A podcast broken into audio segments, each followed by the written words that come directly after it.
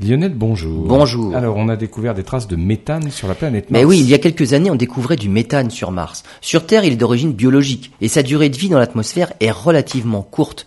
Sur Mars, on n'imagine pas d'autres sources que géologiques, mais son origine reste un mystère, d'autant plus qu'on détecte des traces de méthane régulièrement sur Mars, des panaches qui semblent aller et venir. Parmi les hypothèses, des chercheurs ont évoqué du méthane prisonnier qui s'échappait par des fissures. On a pensé également à une érosion due au vent.